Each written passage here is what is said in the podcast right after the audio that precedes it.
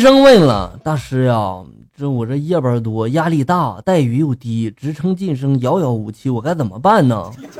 大师这时候右手拍着左胸，笑而不语。医生顿悟了，就说了：“你是说不要抱怨，勿说多做，手是用来养家糊口的工具，心像大师一样澄澈吗？” 大师这时候摇了摇头，就说了：“我的意思是。”老衲出家以前也是医生。新一代的情歌，那新一代的人大师的意思是让你早点出家吧。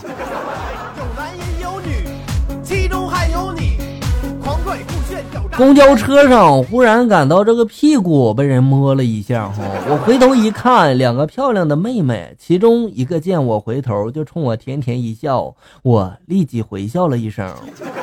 心里啊，这时候美滋滋的哈。这时候，只听见另一个妹妹就说了：“妹妹啊，你能不能改掉随处擦鼻屎的这个坏习惯呀？”哎呀，你要不说这话，我还以为我的桃花运来了呢。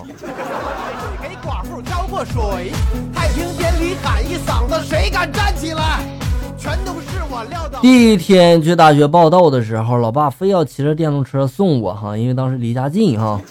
一直呢就把我送这个寝室门口呢，还久久的不肯离去啊，一直在那嘱咐我呀，注意这个，注意那个。哎呀，当时整的我呀，眼泪汪汪的呀。于是我控制一下我的情绪，就说了：“老爸呀，你就放心回去吧，哈，你儿子现在已经长大了。”老爸这时候紧紧的抱住我，哭着说了：“你看看你妈是不是给你两千零二十块钱的生活费呀？”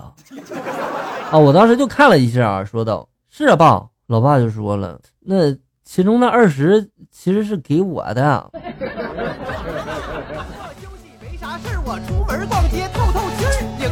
哎呀，你看爸，你早说呀！你看这让我误会的你。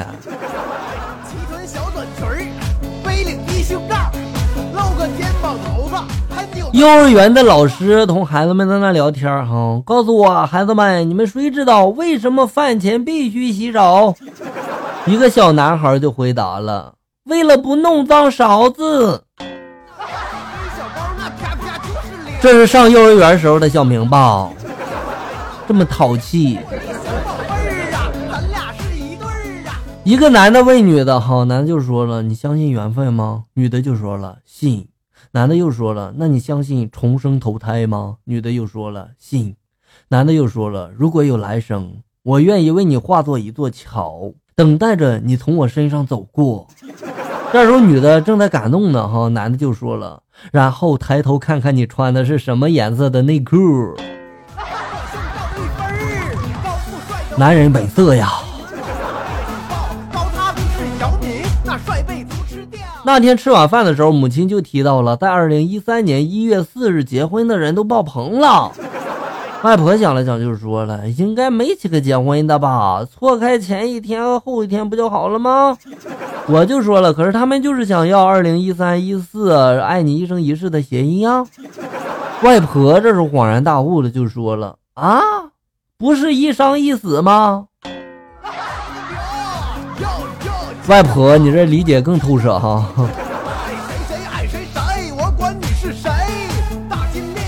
相亲网站帮我安排了一次约会，赴约的是一个浓妆艳抹的半老的徐娘，看起来怎么也得有五十多岁了吧？把我惊得一口咖啡差点喷出来呀！这什么相亲网站呀？竟然这么了解我的口味儿！我喜欢，明天咱们就去登记吧。下面来看一下校友们发来的段子。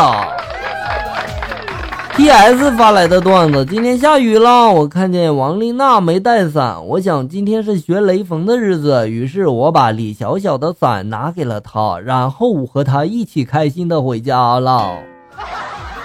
这是做好事吗？我想问一下，李小小是怎么回家的呢？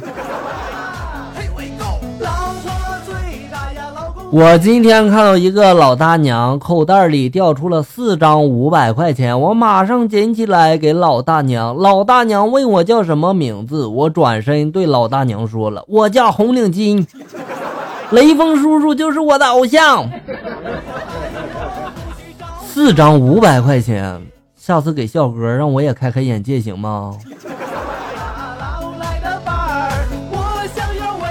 还是雷锋日哈，我拾金不昧，在公园里捡到了一亿元钱，全部都是十块钱的，有一本语文书那么厚，我把钱交给警察叔叔，受到了表扬。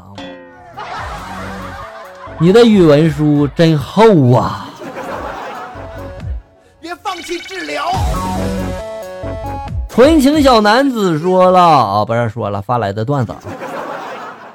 一天找大哥办点事儿哈，结果大哥不在家，嫂子在家。我刚进去，嫂子就问我看过《西游记》没，我急忙点点头，就说了看过。结果嫂子就在我头上敲了三下，我到现在都不知道这什么意思。有句话说得好呀，好吃不如饺子，好玩不如，对吧？你懂的。还是还要听啊？一个老大爷去存钱哈，老大爷站在柜台前，紧张的就把钱递了进去啊。俺存钱，柜员就问了多少钱呀？存活期还是死期啊？大爷微微一笑的就说了：“你你数数这是多少呀？死活都行啊，你说了算。”这时候柜台营业营业员就说了：“哈，五千块钱吗，大爷？”啊啊，对，是五千。那您设个密码吧，大爷。大爷这时候诚恳的就说了：“密密码俺不会设呀，你设吧。”柜员这时候指着那个输入密码的那个机器，耐心的就说了：“哈，你在上面呢，按六个你能记住的数字。那那那按按可记不住啊，你给俺按吧，你给俺按六个数字，你记住不就行了吗？”这老有才了。对呀，老有才了，大爷啊。你这五千块钱应该是大爷这辈子积蓄吧？第一次存钱应该是对吧？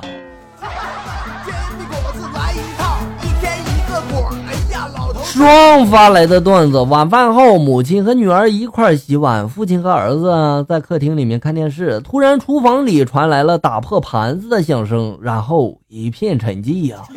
儿子这时候望着父亲就说了：“一定是妈妈打破的。”父亲就纳闷了：“你怎么知道呢？”儿子就说了。因为他没有骂人呀。